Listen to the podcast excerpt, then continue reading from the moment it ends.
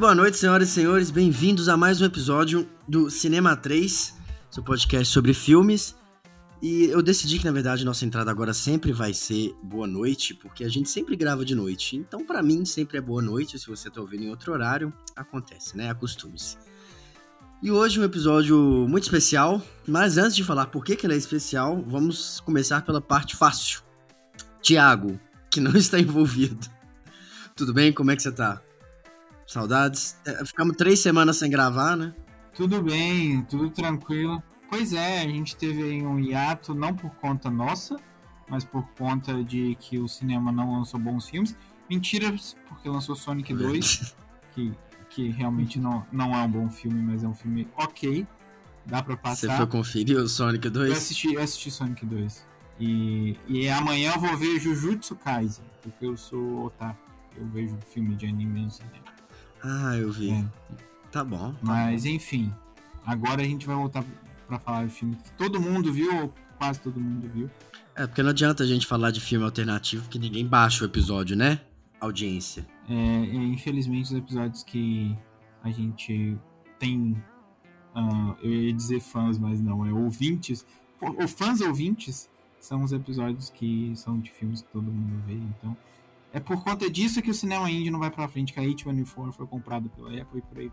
Não, mas acho que mesmo com a compra eles vão continuar é, com a pegada de produção deles, mas isso é papo para outro dia. E por que que começa? Começar pela Júlia, que é usualmente. Júlia Benatti, tudo bem? Como você tá? Você tá nervosa? Oi, tô nervosa? Não, tô, tô nervosa ah. não. Tô dando uma de Wanda aqui, será? Tá, tá, tá fake? Acho que não, estou bem tranquila. Tá fake, não. Perguntou se eu estou nervosa, não estou nervosa. Sou bem tranquila. Tal qual a minha variante. Assim, provavelmente tem uma variante minha que está mais tranquila, que está deitada numa praia, recebendo um ventinho quentinho no rosto. Essa não sou eu.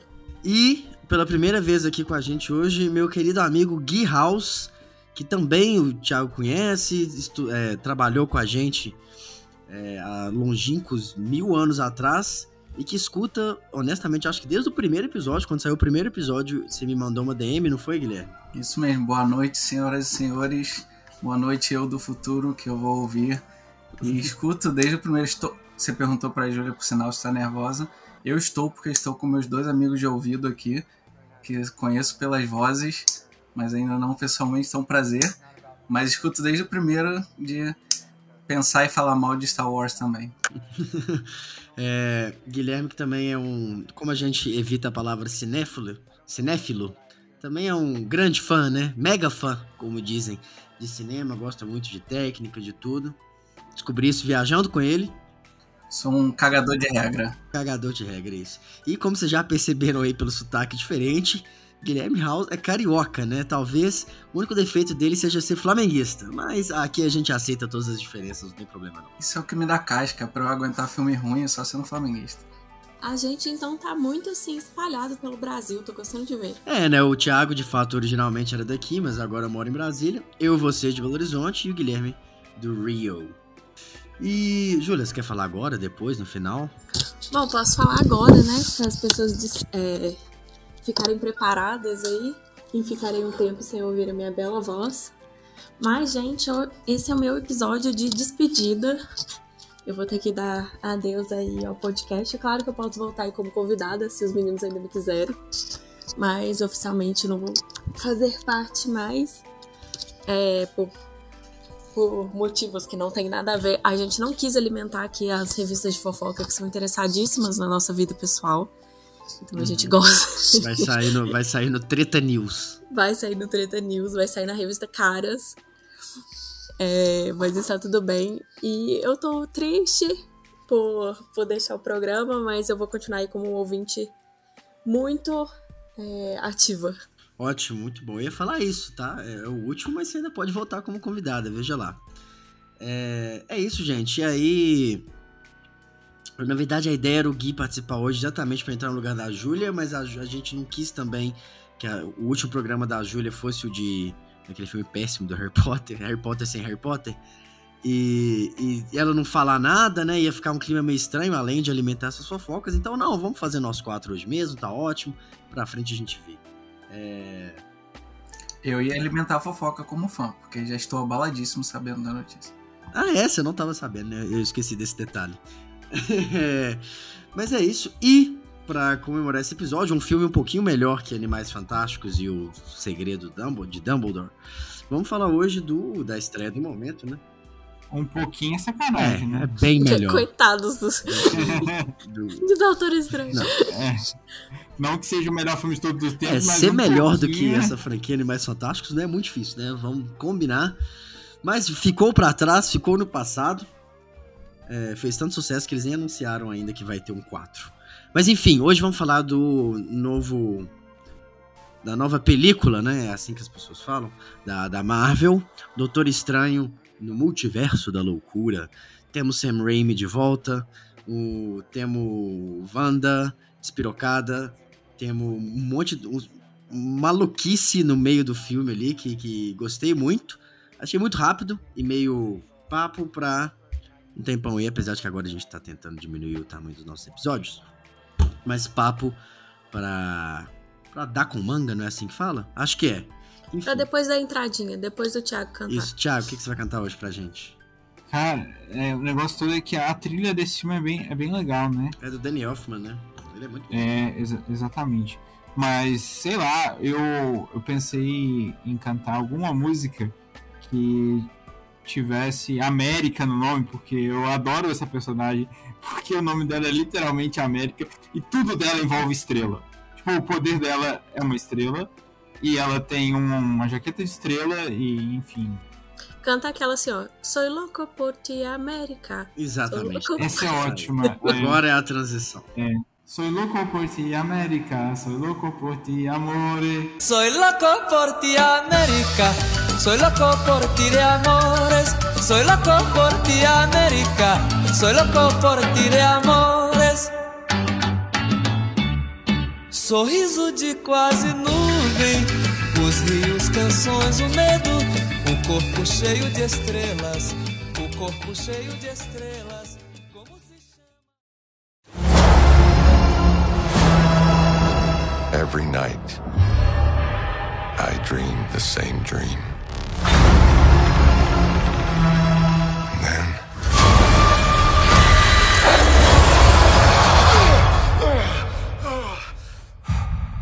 The nightmare begins.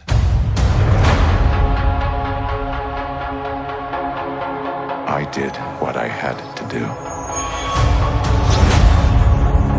to protect our world. You cannot control everything, Strange. You opened the doorway between universes. And we don't know who or what will walk through it. Wanda, what do you know about the multiverse? Viz had his theories. He believed it was dangerous. He was right.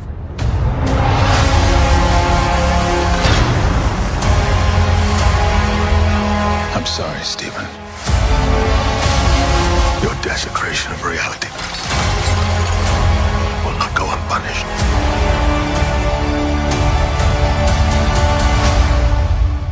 We should tell him the truth.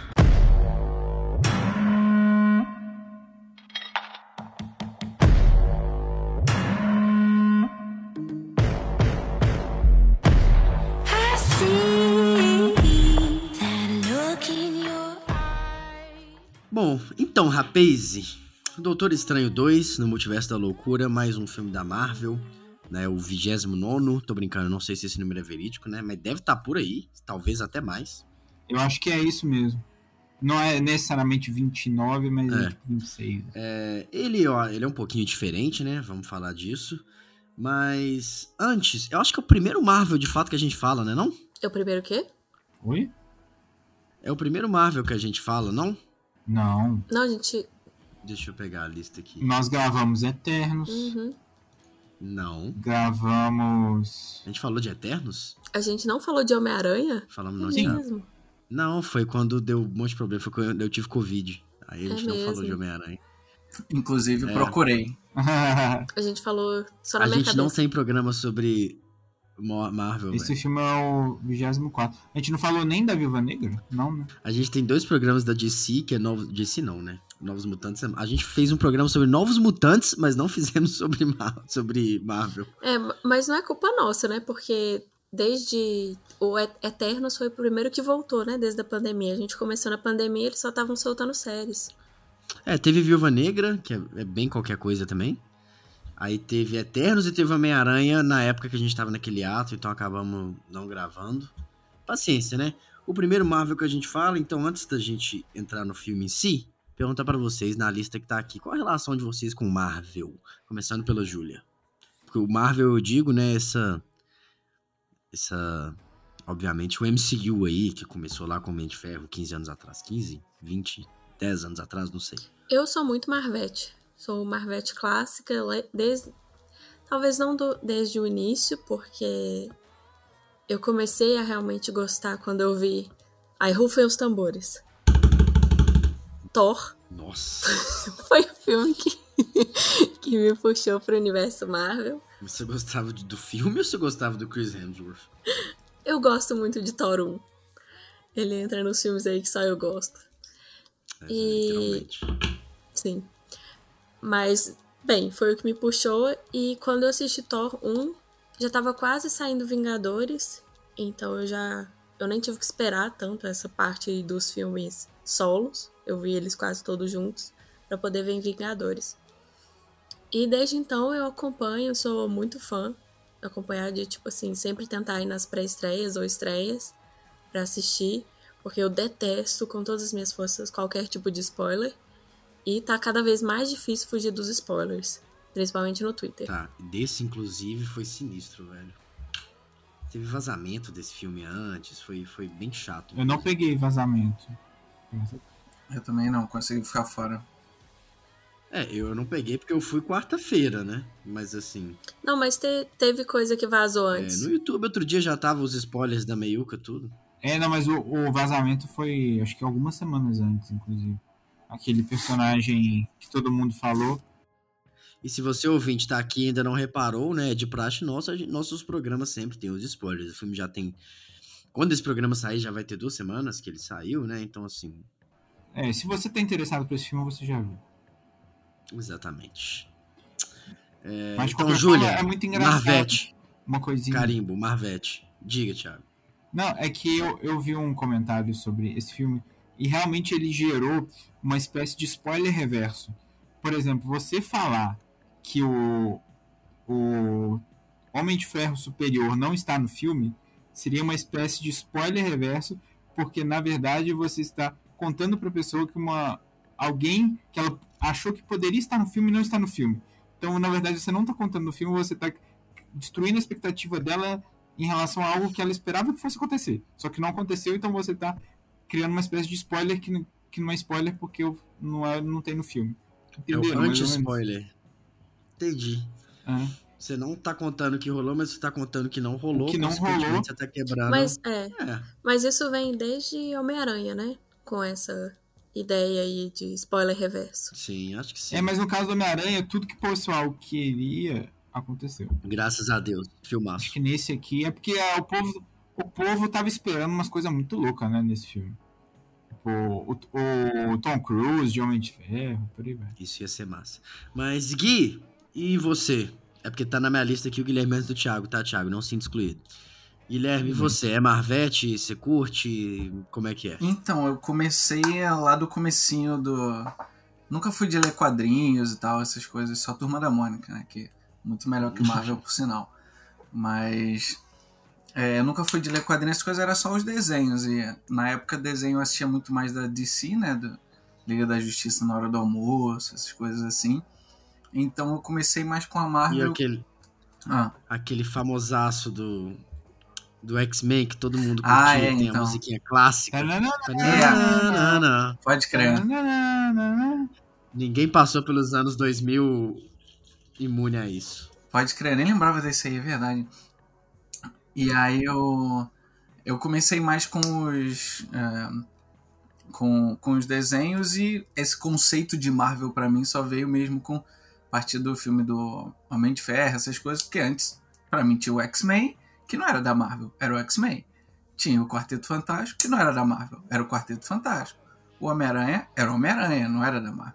Então era tudo muito separado, sempre na minha cabeça dos filmes e do, dos desenhos, assim. É aí quando veio esse conceito lá, começando com Homem de Ferro, eu gostava do Incrível Hulk que passava no Brasil. E eu me amarrava e Eu também acho que você é o único que gosta desse É. filme. eu não confesso que não voltei pra ver, mas na minha cabeça de 2009 por aí, ele era ele era maneiro. E esses filmes eu vi todos em locadora, então eu gostava muito de ir à locadora. Se passava Uhum. minhas férias alugando filme porque meu primo namorava dono da locadora, então me aproveitei muito dessa desse relacionamento. Assisti muito filme assim, e esses primeiros todos da Marvel foi tudo por locadora aí vem acompanhando desde então. Parece que eu já investi tanto agora que não tem mais por que parar. Exato, eu tô quase nessa também. E Thiago, você, Thiago, eu sei que é mais. tem um pezinho nos quadrinhos mais, né? Diferente de nós três. Pois é, mas o que, que acontece? Eu e meu primo, nós gostamos de quadrinhos e comprávamos quadrinhos quando éramos, assim, pré-adolescentes. Lá para uns 11, 12 anos, nós começamos a colecionar quadrinhos. É, ele muito mais do que eu, só que ele começou colecionando Marvel. Eu falei, ah, quer saber? Eu vou comprar DC.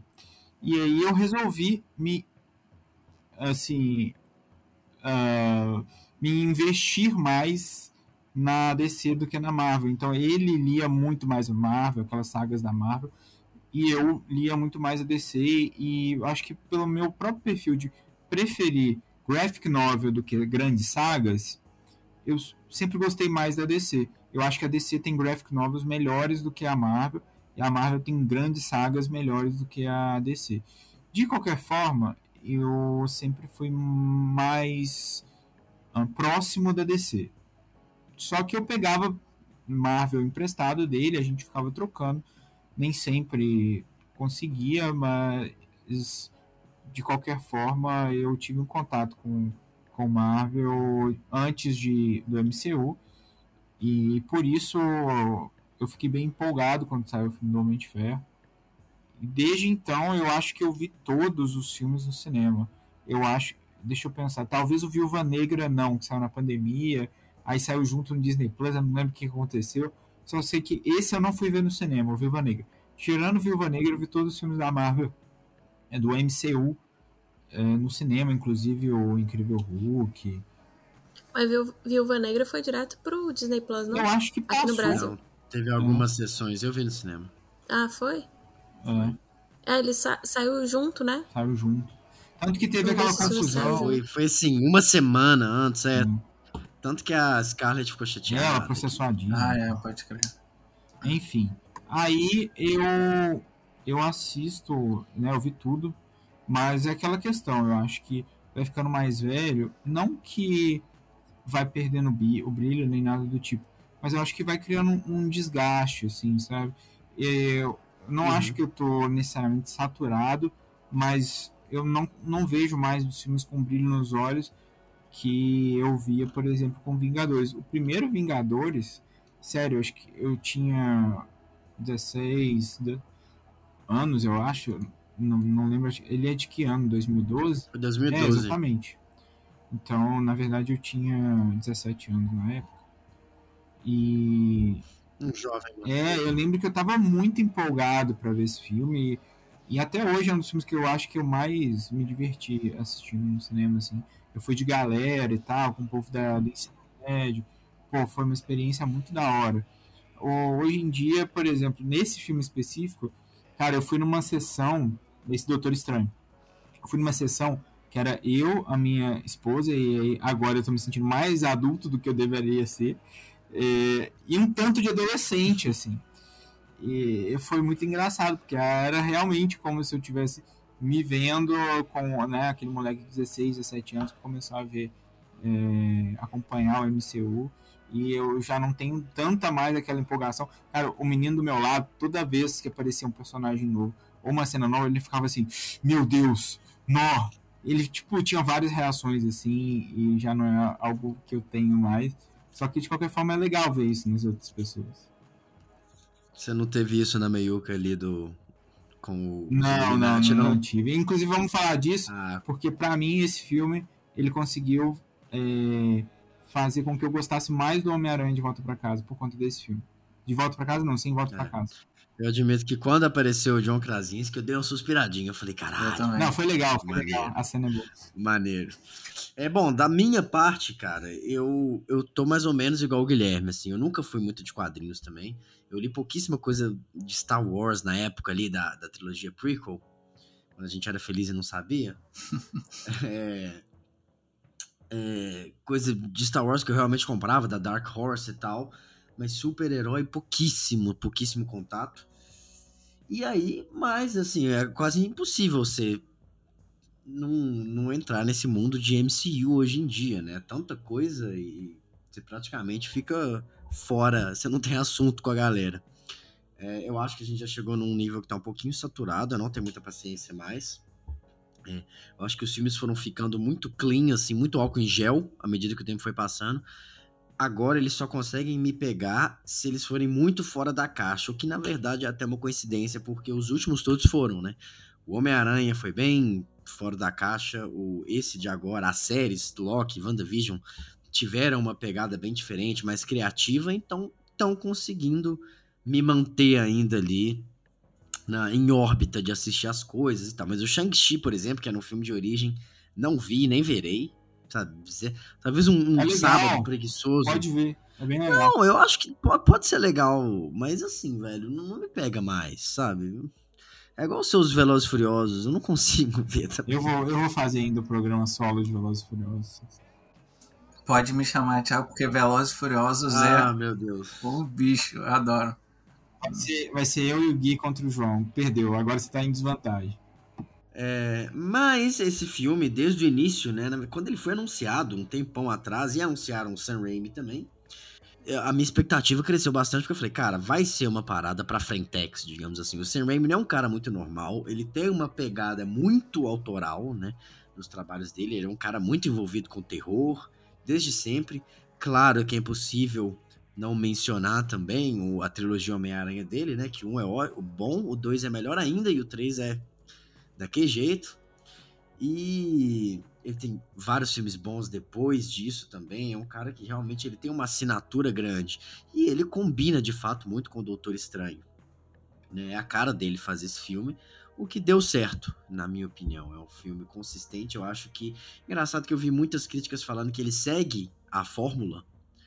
Mas eu não achei. Eu achei que ele exatamente saiu um pouco da fórmula. Ele não perde muito tempo com apresentar personagens. Ele só apresenta a América ali logo no início, depois já vai pra pancadaria lá no Tibete, sabe? Ele não tá muito interessado ali em estabelecer muito um clima, não. Ele quer falar sobre aquela história ali mesmo. Mas e vocês, em termos de expectativa com o Sam Raimi? O que, que esse filme ia entregar? Se ia ser assim mesmo? Eu, eu nunca fui do terror, né? O terror não, não me pega. Eu sou meio cagão, tenho uma uma Somos dois. imaginação muito fértil e Só comecei a ver depois de velho, É. terror. eu lembro que, falando dessa história do- de alugar muito filme, que eu alugava era em Nova Iguaçu, né? Que meu primo morava lá. E aí eu assisti metade dos Jogos Mortais e passei o resto das férias inteiras sem andar Nossa, sozinho, maluco. porque eu achava que eu ia ser sequestrado e colocado nos jogos. É, eu lembro, eu vi o dois uma vez, passou no Telecine. Hum. Um dia eu tinha, sei lá, 12, 13 anos. Fiquei um mês dormindo com minha mãe. É, foi uma, umas férias tensas aquela. Então eu conheci o, o Sam Raimi só do, do Homem-Aranha, né? E, do, e das pessoas falarem que ele era legal e tal. Conhecia o, o Evil Dead de nome, nunca, nunca assisti, não, não gosto muito de jumpscare, essas coisas. é, hoje em dia tô, até aceito mais, mas mais novo não, não gostava. Então ele era um nome que mais conhecido dos que os que tinha anteriormente. Então isso me dava uma um gás por, por, por exatamente o que você falou, dele poder trazer algo diferente. Também tava Uhum. já meio cansado, do, tava não, tô ainda, né, meio cansado do, da Marvel já um pouco e tudo isso vem igual e tal. Eu tava até pensando, desde o que eu vi que você me convidou, João, a relação que eu tô tendo com os filmes agora, né, que é tô me sentindo colecionando o álbum da Copa. Só que a Copa já passou. Então eu tô só terminando as figurinhas só pra continuar.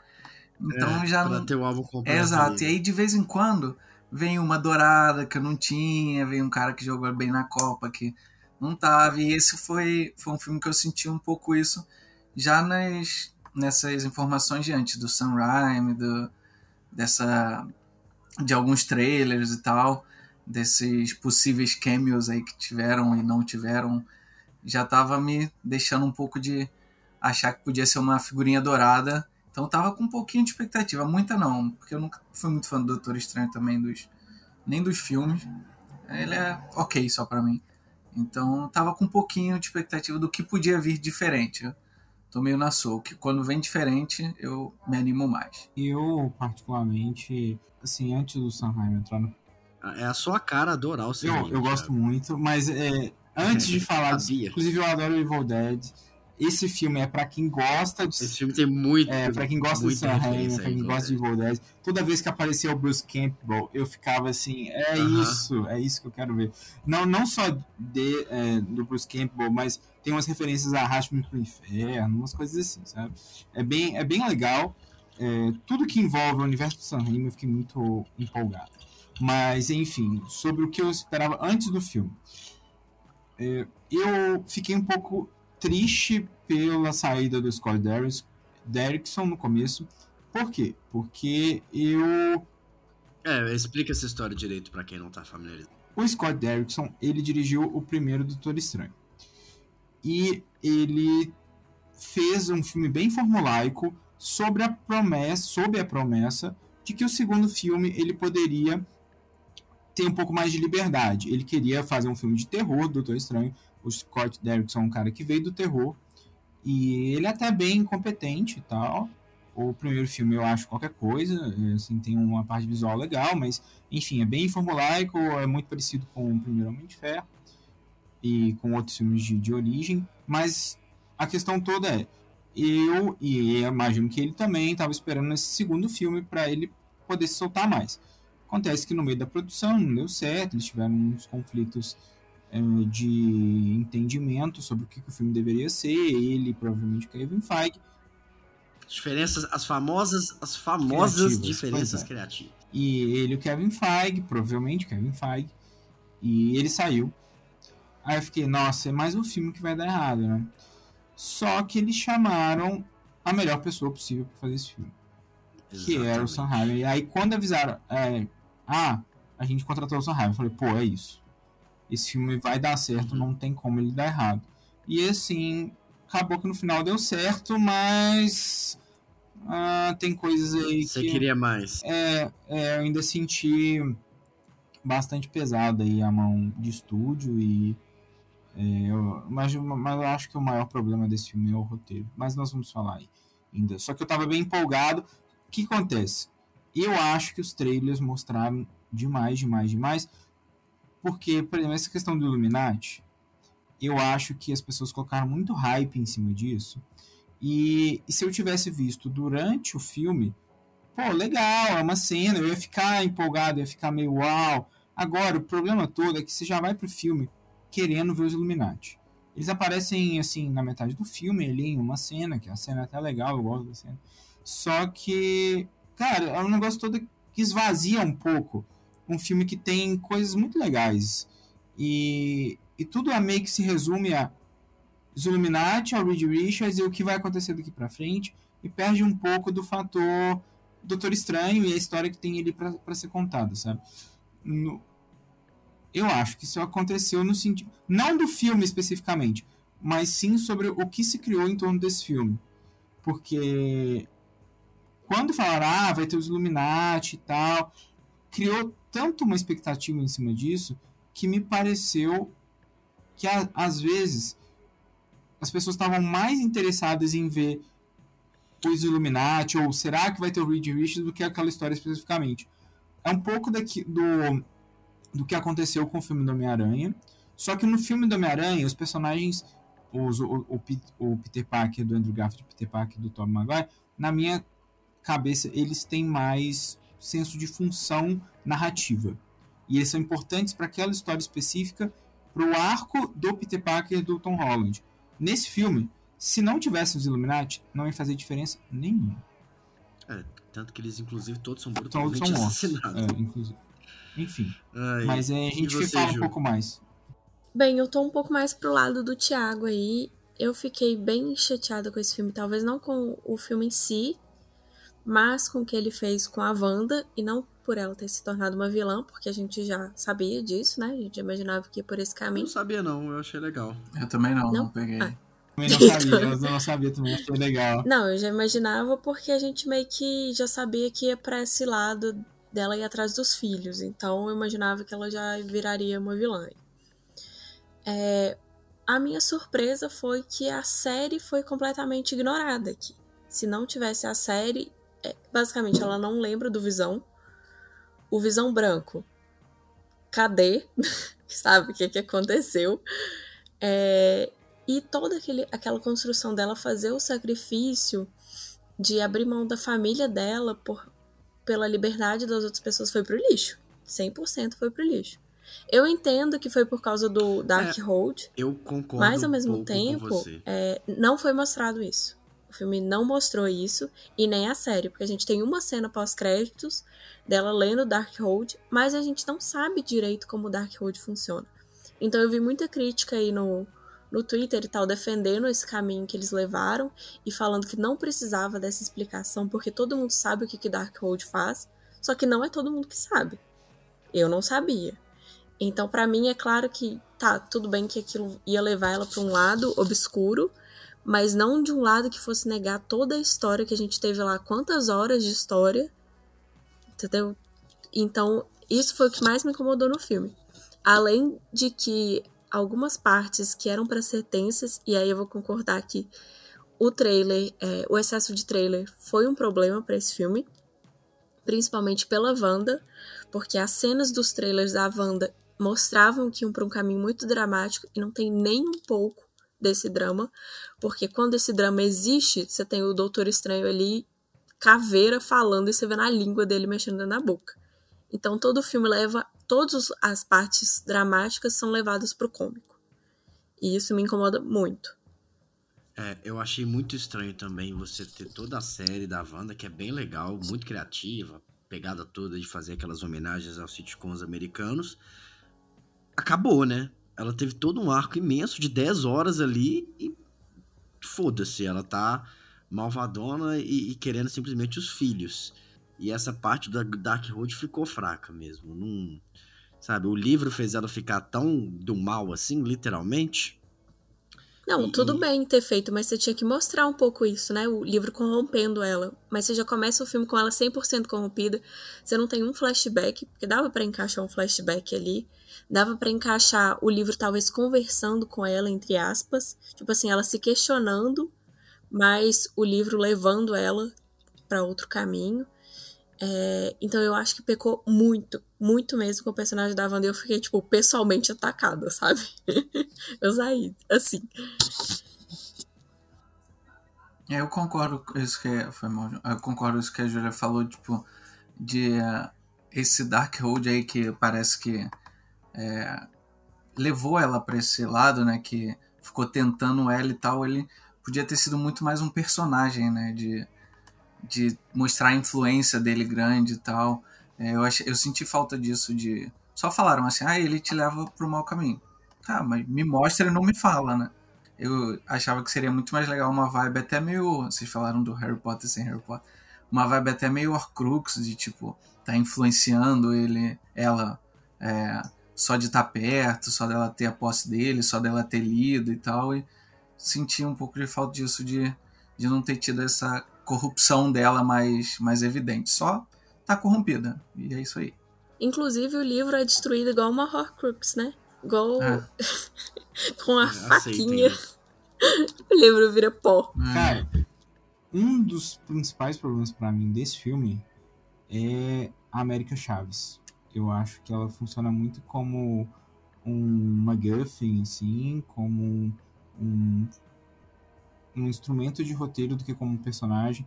Aquele, aquela questão lá das mães dela, por mais que seja interessante, nunca mais volta, não parece ter nenhum propósito assim para o desenvolvimento dela, porque na cena seguinte ela já tá mais ou menos de boa, depois não se fala mais nisso. É, aquele questão dela ah, descobrir seu poder interior, vencer seus medos, é uma mensagem ok, é, é legal, assim, eu acho que, que as crianças vão, de certa forma, se identificar e poder se espelhar nela de alguma forma, mas pro filme, sim, ela sendo, entre aspas, o condutor da história, né, que deveria ser, não, não me pegou, eu achei um personagem meio desinteressante, por mais que as interações dela com o Doutor Estranho sejam divertidas, às vezes, tem uma piada ali no começo ruim com Homem-Aranha, mas ok também, poderia ter sido feito de outra forma, mas assim, para mim, América Chaves não, não funcionou muito, eu acho que o filme, ele é, não explora direito a questão do multiverso, eles vão ali para dois lugares e não tem nada de multiverso da loucura, é tipo, um pouquinho ali, pincelada de multiverso e, e pronto, acabou. Literalmente, né? É, literalmente pinceladas, porque tem o, o multiverso pintado, que é até bem legal de ver, assim. Aquela cena como toda é divertida. Mas aí, o, o roteiro pra mim, assim, eu acho que ele, e é por isso que eu tô falando que esse filme fez o Homem-Aranha crescer pra mim. Porque no Homem-Aranha, o fanservice, ele existe, mas ele existe com uma função específica dentro do arco. E ele faz com que o, o personagem do Peter Parker ele cresça, ele desenvolva. E nós temos também uma ligação direta com aqueles personagens, do tipo que a gente os, já os conhecia, a gente já sabe qual é a personalidade deles, e a gente tem um vínculo emocional com eles. Tanto que, por exemplo, aquela cena que o, o Andrew Garfield salva a Mary Jane é super empolgante, super emocionante. Ela tem um valor pra gente, porque a gente conhece a história do daquele Peter Parker específico, porque nós vimos os filmes lá com o Andrew Garfield. Nesse filme, sinceramente, eu não tô nem aí se o John Krasinski morreu. Eu não tô nem aí se a Peggy Carter morreu.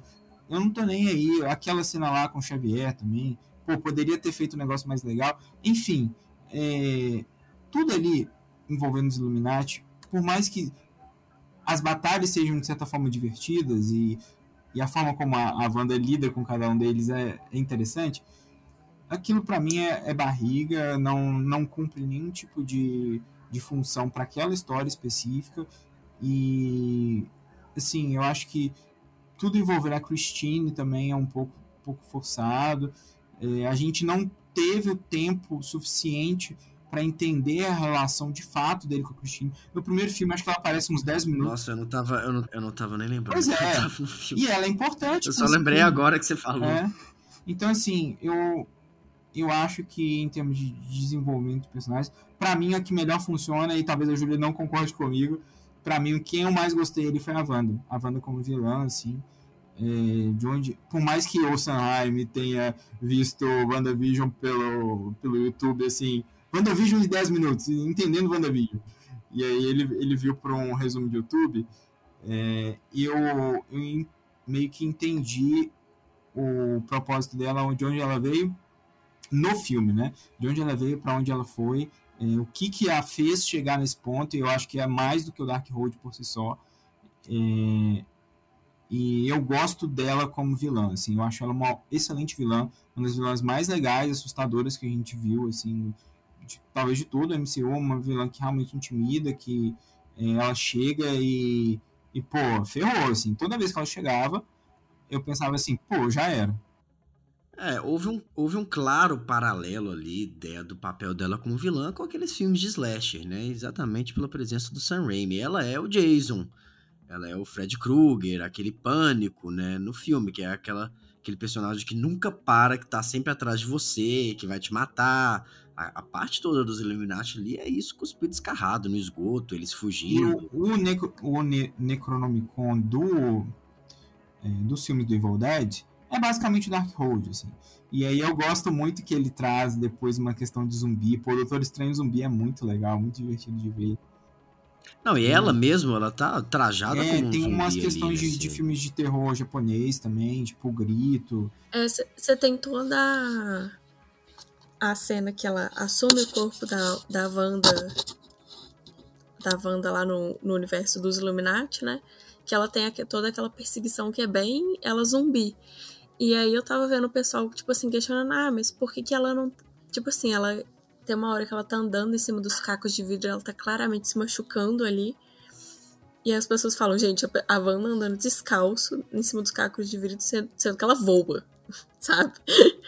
É, mas ao mesmo tempo eu vi uma entrevista da, da Elizabeth contando que eles deram algumas limitações à personagem, principalmente quando ela estava dentro desse corpo, porque não era ela, né? Ela era a alma dela num corpo de uma personagem que não era tão poderosa. Ah, mas aí ela. Mas as limitações dela sendo que ela mata os Illuminati todos em dois É, minutos. eu acho que se fosse a Pois é. Wanda Wanda, teria mu- sido muito mais rápido. Porque ela luta com quantos. é, quantos feiticeiros. Esqueci o nome deles, não chamam feiticeiros. Quantos magos que ela luta lá. E, sinceramente, um mago é muito mais forte do que a capitã. A, Peggy a Carter. outra lá. A Peggy Carter. Que magos, gente? Aonde tem magos? Lá em Kamatage, começo do filme. No Ah, começo do tá. filme.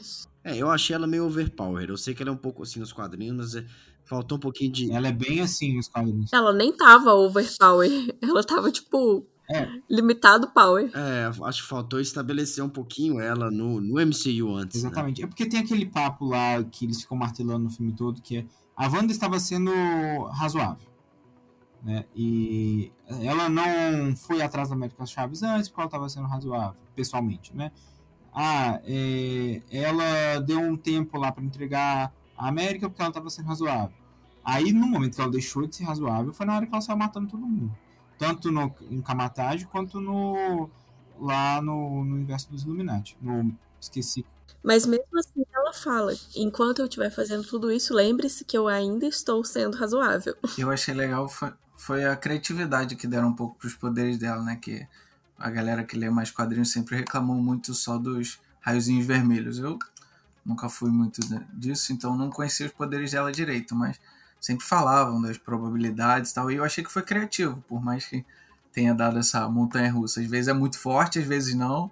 Quando precisa, ela é muito, muito overpower, mas quando não precisa, calma aí, desce um pouquinho, pra, porque senão não tem história. Mas eu achei criativo as maneiras, tipo, dela invadir lá o Camartage, vindo no ouvido do cara e falando, ah, corre. Tal, esses, É, isso é esses jeitos mesmo. criativos. E até o, o que grita lá, como era o nome dele? O Raio Negro. Raio Negro, é.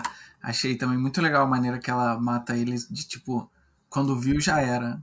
Não tem mais boca. E achei isso bem criativo. Eu gostei desse jeito que eles É. usaram esses poderes dela assim. Ela muda a realidade É. mesmo, né? Não é. Sim. Ela manipula a realidade. Só que é um, é um poder que é muito difícil de você É. transportar, não só para os quadrinhos, mas também para a tela, assim, do cinema, mais difícil ainda do que dos quadrinhos, para você poder explicar isso em níveis de poder. É, e é difícil se limitar também, porque assim, o Thanos mesmo, ele usava essa joia muito, né, de manipulação da realidade. Então tem aquela cena que, que ele vai enfrentar os, Guardiões. os guardiões, isso, essa cena, que ele usa muito essa joia e ele transforma, tipo, as pessoas em bolha. E aí você se pergunta, velho, por que, que ele lutou com alguém? Por que, que ele simplesmente não fez isso com todas as pessoas? Então, quando você dá esse tipo de poder pro personagem, É. você se pergunta assim: olha, assim, não precisava. Então, se ela, se ela consegue manipular desse jeito a, a realidade, então pra que, que ela tá lutando? Faz todo mundo, sei lá, ficar tipo uma minhoca e faz o que você quer. É, isso é sempre complicado quando você tem um personagem muito forte, né? Mas apesar de todos esses defeitos, gente, novamente o filme é bom, tá? É, eu acho que tem uma parte técnica ali que é muito, muito boa. O Sam Raimi, ele é um cara que, onde ele mais brilha, na minha visão, é no set, na hora que grita ação. Que é, cara, enquadramento, posicionamento de câmera, como a câmera viaja, viaja no sentido de deslocar, né? Como a câmera se move nas cenas dele. Ele é muito criativo nesse aspecto, velho. E é uma coisa que falta muito em filme da Marvel. Os filmes da Marvel, é- é- a, a parte mais louvável do MCU como um todo é exatamente o MCU, é conseguir fazer esse universo gigante de um milhão de filmes e séries ser todo coeso e tal, envolver tanta gente, etc.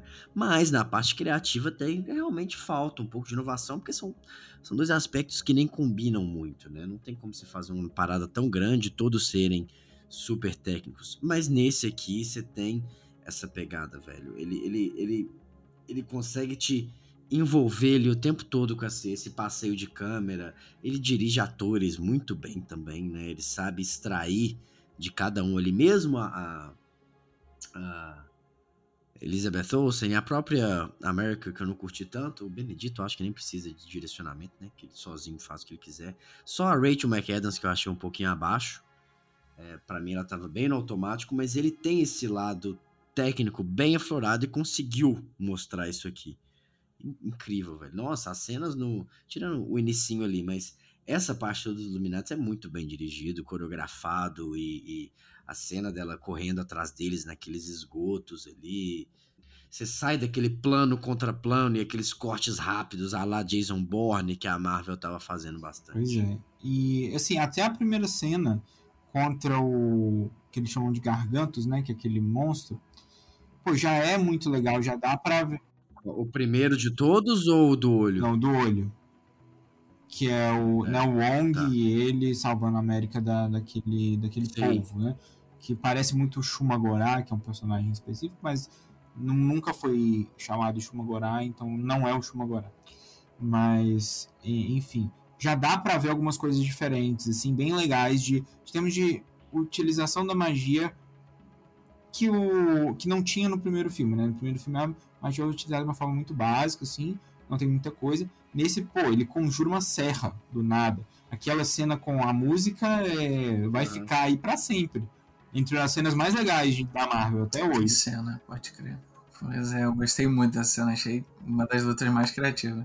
Nossa, eu achei péssima essa cena. Fiquei com vergonha alheia de estar assistindo aquilo. Você não gostou, Júlio? Eu também não fiquei muito. Você também não gostou? Então tá dois contra dois aqui, que o Gui também gostou, né, Gui? Eu achei meio estranha, velho. Eu, eu tô na Júlia também. Cara, eu achei a, a ideia boa, mas eu não consegui transpor. Minha suspensão de descrença não conseguiu ser alta o suficiente pra eu entender aquilo como uma luta. Sabe? Eu falei, cara, eles estão jogando notas musicais uns nos outros? Como assim? Isso vai machucar, sabe? Eu não, eu não consegui entender o que, que aquilo ali significava. É, eu acho que juntou muito, pra mim, expectativa quebrada de novamente o problema dos trailers. A gente tava esperando que fosse ser o Doutor Estranho de What If, e não era. E a gente percebe isso logo no início. Eu não vi o Arif. E a cena toda tem um teor muito pesado e dramático. E aí, do nada, vira Guitar Hero. Então, pra mim, foge muito. Vi- Vira, sabe o quê? Vocês já viram Scott Pilgrim contra o Mundo? Que tem aquelas, aquela batalha de música que os caras começam a Mas Scott Pilgrim é todo zoado. Scott Pilgrim, a luta dos dois é muito melhor trabalhada. Nossa, nem compara. E Scott Pilgrim é inteiro zoado. Mas me lembrou essa cena. Que os caras começam a con- conjurar um, um- um- É, não, sim, sim. Então, pra mim, essa parte do terror. Porque essa cena é um tipo um clássico de terror, né? Ele entrando lá naquela casa que parecia assombrada. E aí, tipo assim, aí vai pra galhofa. E não vai pro gore. Porque eu aceitaria o gore. Eu achei galhofa.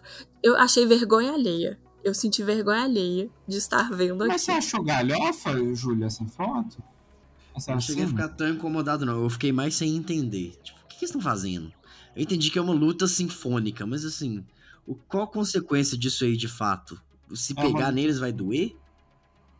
Eu acho que, na verdade, eles transformaram aquilo numa espécie de, de shuriken. Lá, assim. ele, ele tá no meio ali, aí ele pega a- as partituras, aí ele tira as, as notações das, das partituras de dentro, aquilo ali vira um objeto físico. Sei lá, achei muito maluco.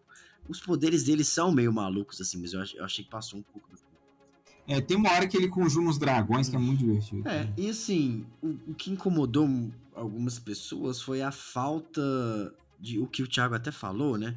Quando você coloca esse título, Multiverso da Loucura, você achou que ia ser uma loucura, literalmente, você ia ficar perdido. Aquela cena que eles vão passando por vários multiversos, né? Ia ser aquilo o filme inteiro, cada hora eles iam estar num lugar e uma, parada, uma pegada meio Rick and Morty. Isso de fato não aconteceu, né? E que também foi chateou um pouco o público foi a falta de consequência que esse filme tem. Acharam que ia mudar a forma como o MCU era visto, uma parada meio Vingadores Ultimatos, que também não aconteceu, né? Ele ficou, na verdade, bem fechado ali na própria história. Até, até certo ponto, assim, porque esse filme, ele. possibilita agora a gente discutir incursões e que vai levar provavelmente a uma saga que é a Guerras Secretas. É, na Marvel, nos quadrinhos, existe essa grande saga, mega saga que é Guerras Secretas, que acontece a partir é, das incursões. O que, que são as incursões? O filme explica, mas explica de uma forma bem meia boca também e tal, mas quando você tem é, basicamente o no- nos quadrinhos não é explicado é, exatamente o porquê que isso vai acontecer. Na verdade, explica que é por conta de uma raça alienígena que chama é, Beyonder e tal. Só que não acho que dessa forma, que é dessa forma que tá é, que vai acontecer no, na Marvel. O que, que eles explicaram ali mais ou menos? Quando um personagem, é um personagem não, uma pessoa de um universo, ela se é, se encontra como pessoa com a contraparte dela do outro universo, ou seja, quando alguém viaja entre esses universos, que não é América Chaves, pelo que eu entendi, é, começam essas incursões. E o que são as incursões? São dois universos colidindo. Então você tem, o, por exemplo, o 616, que é esse universo tradicional, com um outro universo, que, por exemplo, é o universo Ultimate, e eles vão colidir, e aí um só vai existir se destruir o outro, por exemplo. Então, é, essa é a razão pela qual acontecem as guerras secretas no, nos quadrinhos, eh, na, na saga mais recente, porque aí tem ali uma, uma grande incursão, que é a, só tem mais dois universos, e a Terra desses dois universos está colidindo, e, e aí eles tentam resolver, e tem uma presença muito forte do Doutor Destino nessa saga. Mas, enfim, a, a questão toda é que foi né, mencionada essa questão das incursões. Eu imagino que isso vai ser explorado lá para frente, vai acontecer guerras secretas. E também, no final, né, acho que já, já até podemos falar da cena pós-créditos, aparece a. Esqueci o nome dessa. Charlize Theron. É, sim, mas o, o nome dela da, da personagem, que ela é sobrinha do Dormammu, É a Chloe, né não? Cleia, Cleia Dormammu. Leia, isso. É, ela é meio que o interesse romântico do Doutor Estranho nos quadrinhos, assim, o amor da vida dele e tal. Ela substitui ele também. Ela né? chega a substituir, é virar Mago Supremo um tempo e tal. Então, assim, é uma personagem que vai ser muito importante, provavelmente, aí daí pra frente, podendo até substituir o Benedito quando ele né, eventualmente se aposentar. É, eles não iam, não iam chamar a Charlize Theron pra fazer qualquer personagem, né, cara? A Charlize é, é quase um problema Pois é. pra mim. É. Porque sempre que ela entra em algum lugar, eu só quero ver ela. Não quero mais saber do resto da história. Ela rouba muita cena. Então só dela. Ela tem uma presença muito forte. velho? E ela tá no melhor, ela tá no melhor filme de todos os tempos, que é Mad Max, Estrada da Fúria. Segundo melhor, aliás, porque o melhor é, Pacific Rim. é Pacific Rim, exato. Como assim? Você tá falando mal de filme de The Rock aqui? Tem que estar no top Eu, 3. só- eu gosto dos Jumanji. Mas é, Doutor Estranho agora, Doutor Estranho. A minha única tristeza, entre aspas, com a Charlize é ela não estar num papel tão físico. Que eu acho ela muito boa em filme de, de ação e de ação física, assim, né? Então, eu sempre gosto de ver ela nesses filmes assim, por pior que o filme É, aquele seja. atômica dela é muito bom. É. Bom, mas não sei, né? Assim, não, talvez ela esteja mais pra frente. É, pode É. ser que o personagem dela fique cada vez mais, mais relevante e tenha contato. Mas é, em relação a essa questão das consequências, é, realmente, até certo ponto, ele, ele não traz tantas consequências, por mais que seja ah, tenha sido mencionado né, e pincelado questões futuras, principalmente essa é, incursão que vai acontecer, né, e o chamado da, da Cleia pro Doutor Estranho, agora ele tem aí o terceiro olho, né? É, eu não entendi o que, que é isso, não. Eu também fiquei bem boiando nessa questão do terceiro olho. E principalmente porque eu não entendi É, as cenas em si. Porque ele sai, sai, lá do, sai lá do prédio dele, lá que ele mora, ele atravessa a rua e cai de dor. E aí corta, aí mostra né, o olho abrindo e corta. É, aí ele tá de boa. e aí começa a cena de novo. Tipo assim, ele tá com a mesma roupa. Então é como se a cena recomeçasse. Aí eu pensei ah, assim, talvez não seja o mesmo universo. Mas é. Então, sei lá, ele. No início o olho aparece. No início não, né? No final do filme, o olho aparece, ele tá agonizando. Aí na cena pós créditos ele, não, tudo bem. Ele saca o olho assim e vai com a Charlize. Parece que eles fizeram duas cenas e falaram, decide na montagem. E aí decidiram as É. duas. E decidirá as duas. Tava parecendo. É... faltei. Tá faltando um filme aí no meio, não pra explicar esse olho. É, Mas o que, que é, Thiago? Você sabe? Ah, se não me engano, esse aí é o, é o olho de Agamotto. Que eles falam muito e tal. Foi pra dentro dele? Porque o olho de Agamotto não é aquela joia? Pois é, só que originalmente eu acho que o olho de Agamotto não era necessariamente a joia, sabe? Era literalmente um olho. Mas eu tenho que ver, que ver isso exatamente, porque eu não, não-. Eu achei que tinha a ver com o Doutor Estranho do. do Arif lá que aparece. Ele também tem o terceiro olho. Sim, também tem. Mas aí isso é pelo uso do Darkhold. Como ele usou o Darkhold, o Doutor Estranho do universo 66, é, ele também despertou o terceiro olho. É, foi o que eu entendi também. Eu não entendi mesmo, foi Tá a bom. continuidade das cenas. Eu não tinha nem entendido. Que aí eu acho que foi um problema mais de. Da cena, né? Realmente, eles gravaram as duas cenas e mantiveram as duas. E aí, na última cena, você. Mas assim, também, velho, a pessoa ficou decepcionado com os impactos. É porque eu acho que hoje em dia a gente tem uma urgência, uma necessidade de. Tudo, todos os filmes têm que explodir sua cabeça e ser o melhor filme do mundo. Cara, não. Pode ser um filme fechado ali, ter seus defeitos, suas qualidades. Não precisa ser o melhor de todos os tempos. E pode ser só legal. Eu acho que é o caso, né? Eu concordo. Menos pra Júlia, que odiou. Eu não odiei, mas eu também não achei ótimo. Eu fiquei incomodada. Mas assim, eu acho que assistir esse filme no cinema é uma experiência muito legal. Porque, cara, o, o Sam Raimi, igual você falou, ele dirige muito melhor do que os outros diretores que passaram pela Marvel. 95% deles. É porque os outros são. Os outros são todos de aluguel, né, velho? É Tipo, ah, faz o filme aí, o roteiro é esse. Até os diretores que têm peso, assim, de estético e estilístico, eles não são grandes diretores em termos de, de técnica. O Taika Waititi é um cara mais de conceito. O, o próprio James Gunn, assim, eu também sinto ele um cara mais de, eh, de, de ideias. Piada. É. De Quê? piada e trilha sonora. É, ele é, um, ele é um bom cara de roteiro e ele é bom de, de ideias mesmo, de construção de mundo, de é, esta- estabelecimento de, de arcos bem definidinhos de personagem. Um bom cara do roteiro. Agora, de direção mesmo, há muito tempo que a gente não via alguém que, que dominasse tão, dominava tão bem a câmera quanto o Sanheim. Assim, eu acho que desde o Joss Whedon, que pra mim era o melhor diretor de todos até agora, que eu gosto muito da cena de ação. Eu achava Que- ele bem feijão com arroz também, velho. Você achava? Eu também. Ah, Cara, eu acho ele bem qualquer coisa. É, não, eu acho que ele, ele consegue estabelecer ali algumas. Por exemplo, Os russos também, assim, eles são bons de, de porrada, mas saiu disso. É plano e contra plano, o personagem conversando, sabe? é, mas assim, o, dá pra ver, dá pra sentir a diferença do, do Sanheim e, e é legal de ver, assim. Eu acho que é um filme que ele é meio frenético, então, e por fato de ter duas horas, facilita também. Eu já quero ver esse filme de novo no cinema. É uma coisa que, por exemplo, eu não queria ver o Homem-Aranha de novo quando eu saí do cinema.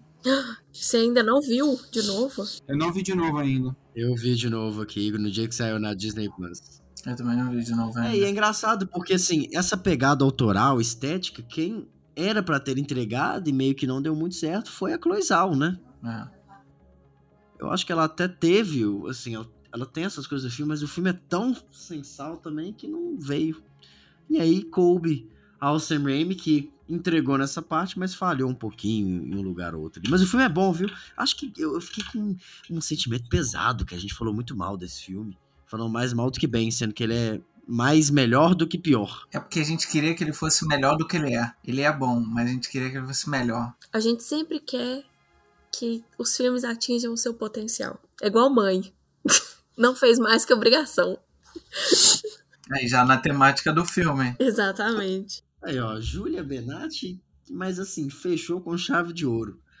Como é que é? Esse vai ser o título da, é, do podcast. Doutor Estranho no Multiverso da Loucura. Não fez mais que sua obrigação. É, a gente quer que seja foda. Não é ruim, mas a gente quer que seja foda. Eu, você tava falando dessa vibe dos diretores, o, o que era pra ter sido isso, né? Que não foi antes, foi no Homem-Formiga, né? Que era pra ter sido o Edgar Wright, né? Podia ter. Nossa, aí ia ser Exatamente. Eu fiquei muito pensando nisso quando saiu desse, porque eu não sou muito do terror, né? Então Ele- eu curti o Sam Raimi, mas essa vibe do terror eu gostei mais por ser algo diferente. Porque não, não me pega tanto. Mas eu fiquei pensando, putz, o Edgar Wright teria sido essa vibe no que me pega mais. fazer uma parada meio comédia nos 2000 ali, É. ao mesmo tempo. Nossa, ia ser foda. É, não, ele ia fazer um filme de é, assalto dos melhores, assim. Eu já gosto muito do Homem-Formiga. É, mais do que a maioria das pessoas. Eu, eu gosto muito tanto do primeiro quanto do segundo. Mas eu queria muito ter visto o do Edgar Wright. Podia voltar Podia. agora num outro, né? Mas é isso. É, essa foi a nossa análise de Doutor Estranho. E você, concorda? Discorda? Você, educadamente, manda uma DM aí pra gente. A gente lê aqui ao vivaço. Quando vocês mandam, né? Porque tem programa que ninguém manda nada. É, E dê a sua opinião.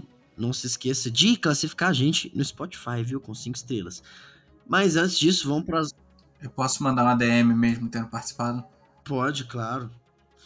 É sempre bem-vindo. Mas antes de encerrar de verdade, vamos para as nossas indicações. Guilherme, você lembrou de pensar em uma? Lembrei, lembrei de Ah, pensar. então tá. Então, peraí que tem a transição antes.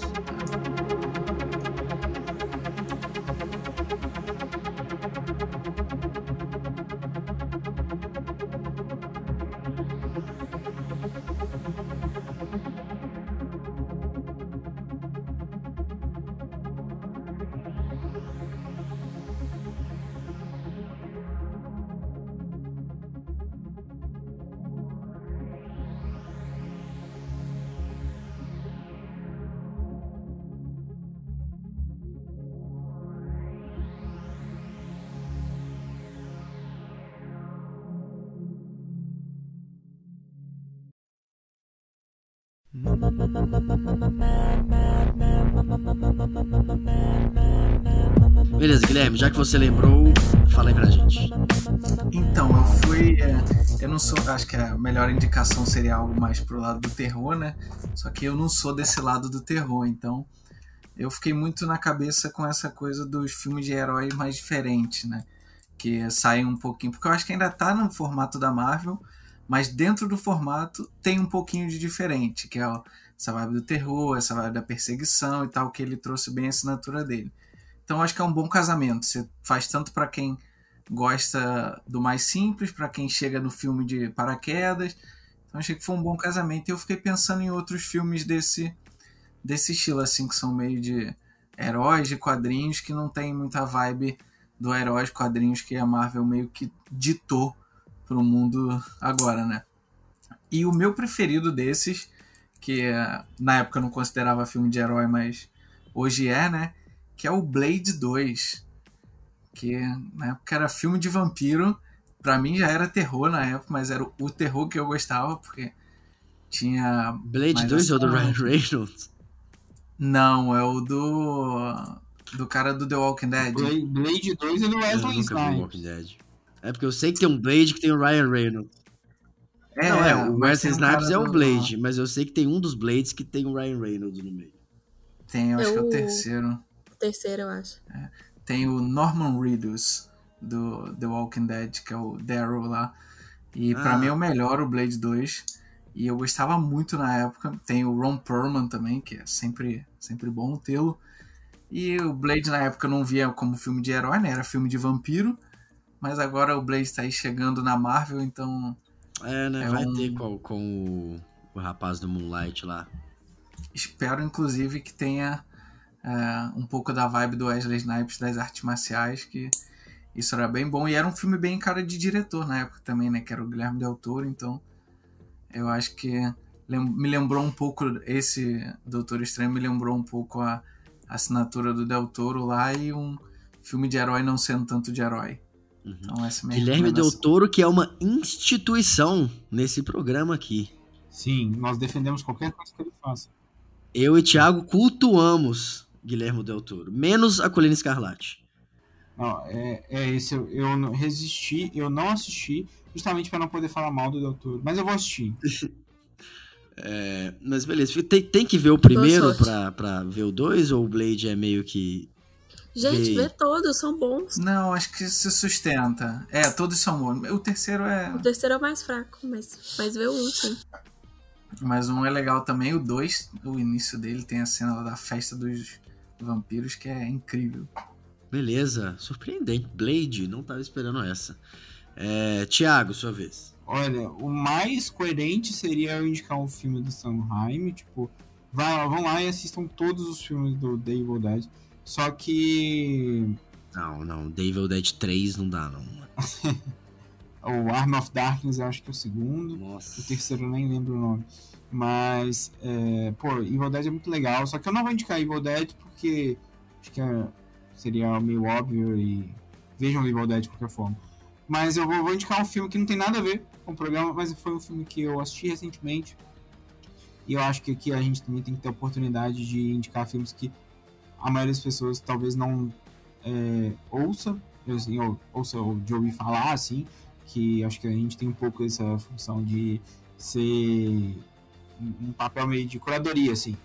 É, assista essas coisas, porque essas coisas são legais. Enfim, é, se vocês quiserem também, né? Eu vi um filme recentemente que é, não sei, acho que não é da HBO4, mas é um filme indie pequeno que chama After Young. E tem no- estreando o Colin Farrell. E é basicamente, eu não vou entrar em muitos detalhes, mas é um, um drama futurista sobre uma família e acontece determinada situação com um membro dessa família, podemos dizer assim, e é o Colin Farrell tentando resolver esse problema e os dilemas que envolvem toda essa questão e o significado dessa pessoa, pessoa nessa dinâmica familiar. É, é um filme que algumas pessoas vão falar que é uma espécie de Black Mirror e tal, mas pode ser até pensado dessa forma, porque realmente lembra alguns episódios de Black Mirror, mas na minha opinião ele tem um roteiro bem mais, vamos dizer, refinado do que um episódio de Black Mirror, porque os episódios de Black Mirror normalmente eles têm essa necessidade do twist e de ser impactante e tal. Esse filme ele é um tom bem mais sóbrio, monótono, de reflexivo, mas é um filme muito legal. Tem a cena de abertura dele. Pelo menos assistam a cena de abertura dele no YouTube. Eh, Vocês não vão se decepcionar e provavelmente vão ficar instigados para ver o filme. Mas é uma das cenas de abertura mais legais que eu já vi assim nos últimos anos. É After Young, o nome do filme. Bem legal. Esse é a minha dica. Show. Júlia, sua última dica da história deste programa. Não chore. Nossa senhora. Eu vou, eu vou continuar, só por- pelo, pelo João ter falado isso, eu vou continuar mandando na DM toda Ué, semana uma nova muito. indicação. Que vocês vão ter que postar. Pode ser. Toda semana não, né? Toda quinzena. Pode ser. Vocês vão ter que postar e aí vai ser qualidade Júlia, que nem o filme de hoje. Eu tenho a impressão que o filme de hoje que eu vou indicar é ruim. então, pra vocês saberem, eu, eu, eu sei que quando o filme que eu gosto ele é ruim. Eu tenho essa noção. Mas eu gosto mesmo assim. É, mas na verdade, tipo assim, esse filme eu gostei, eu achei um conceito interessante, por isso que eu vou trazer ele aqui. Que é Sombra Lunar. É um filme que passou assim bem desapercebido. Não conheço. Ele tem, inclusive, o, o, o carinha de. o Dexter, da série Dexter. Mas é um filme sobre viagem no tempo e crime.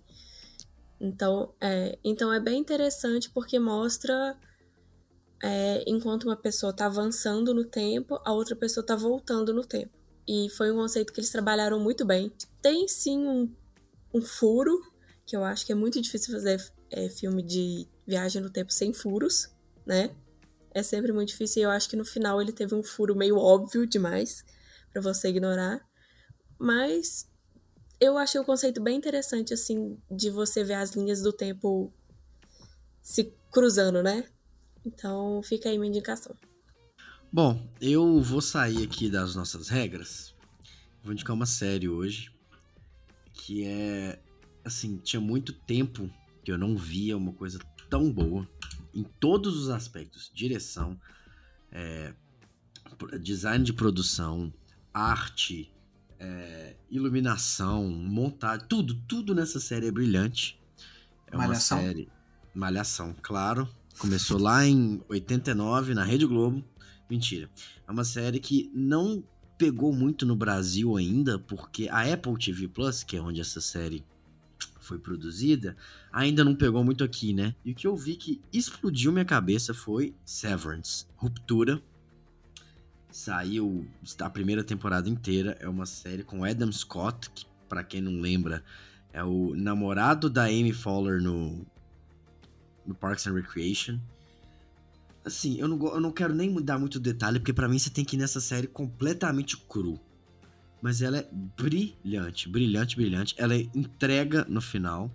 Não é igual essas séries que, que Lost, sabe? Que vai se enchendo de mistério e perde o próprio rumo. Não. Claro que ela ainda deixa muita coisa pra próxima temporada, vai ter segunda temporada. Mas ela te dá ali uma recompensa pelas 10 horas que você. 10 não, são 9 horas, porque são 9 episódios. Você investiu 9 horas, então tá aqui suas respostas, ó. Mas tem mais perguntas que merecem respostas que estão na próxima temporada. Não percam, velho. Eu, eu, eu- não quero nem dar detalhe. Assiste. Severance na, na Apple TV Plus. E é isso então, gente. Obrigado. Obrigado, Gui, pela participação. Ah, obrigado a vocês, adorei participar. Me chamem de novo. Ju, obrigado por todas as participações desde então. Você foi uma participante fiel. Nossa, nossa cota de filmes ruins agora vai ser difícil manter, mas pelo que eu vi, o Guilherme tem um pezinho lá, então quem sabe se ele, se ele continuar aí, ele, ele vai cumprir sua cota de filme ruim. Por favor, me substitua aí nesse aspecto. Eu vou sentir muita falta, viu, gente, dos nossos encontros, das nossas conversas, mas isso não quer dizer que a gente não possa continuar indo nas nossas pré-estreias juntos, tá? Só pra lembrar a gente os fofoqueiros de plantão. Claro, vamos fazer e olha, você vai. Você vai participar ainda aqui, aqui com a gente, eu tenho certeza. Beleza? Thiago, você não despeça, dá tchau aí. Tchau, tchau, pessoal. Até a próxima. Vamos ver se no próximo programa a gente grava um dos filmes mais aguardados do ano pra mim. O Homem do Norte. Northman. Nossa, esse Esse- também eu tô assim. Que, quanto que vai ser? Acho que essa semana. É, depois de amanhã. Eu devo ver no final de É, semana. não, foda. Vou ver, vou ver domingo então. Achei que você ia falar de Top Gun 2. é, o- Não, Top Gun Maverick é dia 24. Tô ansioso também. é, eu também Muito. tô- Só de escutar o- a guitarrinha eu já me arrepio. Não acho que vai ser um grande filme, mas, pô, é bom demais ver o Tom Cruise, cara. Eu compro qualquer coisa. Cara. Ah, Tom Cruise Jennifer Connelly, tem erro não. Mas é isso aí, gente. Beijo, obrigado pela audiência e até daqui a 15. Quem sabe a gente grava um Drops. Drops não. Como é que eu pus o nome lá do episódio menor? Curtas. Um curta essa semana, vamos ver. E até a próxima. Tchau, beijo.